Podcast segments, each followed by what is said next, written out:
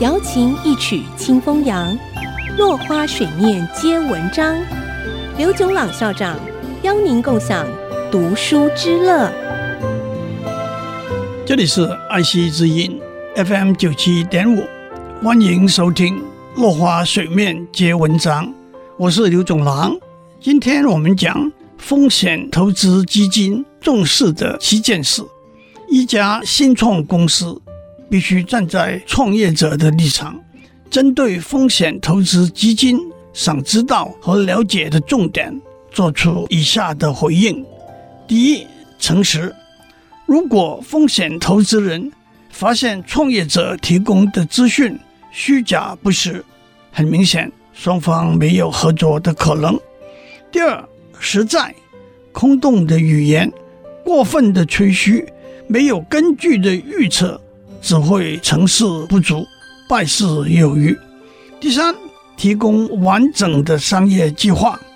第四，提供公司过去的财务历史。第五，分析整个市场，尤其是竞争对手的实力。第六，提供目前和过去顾客对公司的评估。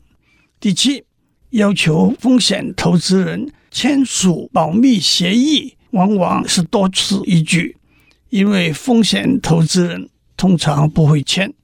对创业者来说，要求风险投资人签署保密协议，似乎既合理又是种故作神秘、抬高身价的做法。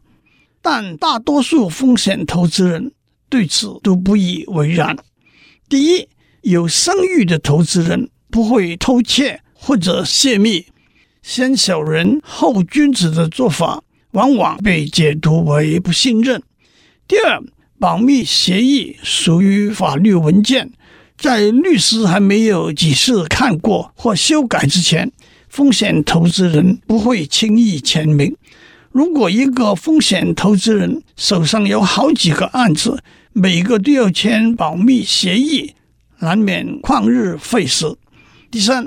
创意常有雷同或相似之处，风险投资人可能看过几个创意相似的计划，更何况同一个风险投资基金里头，可能有好几位不同的投资人看过许多个创意相似的计划。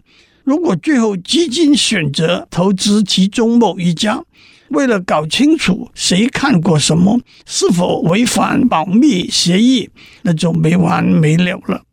第四，风险投资人做初步审核和筛选时，别人不会知道或了解保密协议所包括的技术和细节。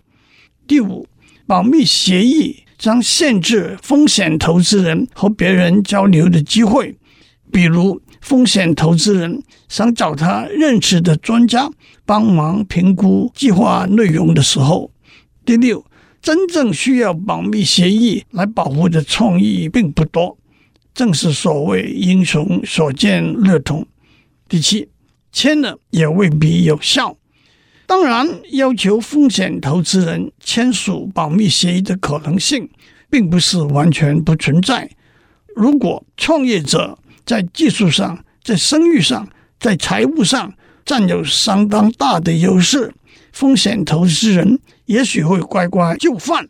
一旦创业者和风险投资人达成共识，他们就会走过与天使投资入股的过程一样，根据交易前估值和风险投资基金投入的基金，重新算出股份的分配。今天先讲到这里。我们下次再见。落花水面皆文章，联发科技真诚献上好礼，给每一颗跃动的智慧心灵。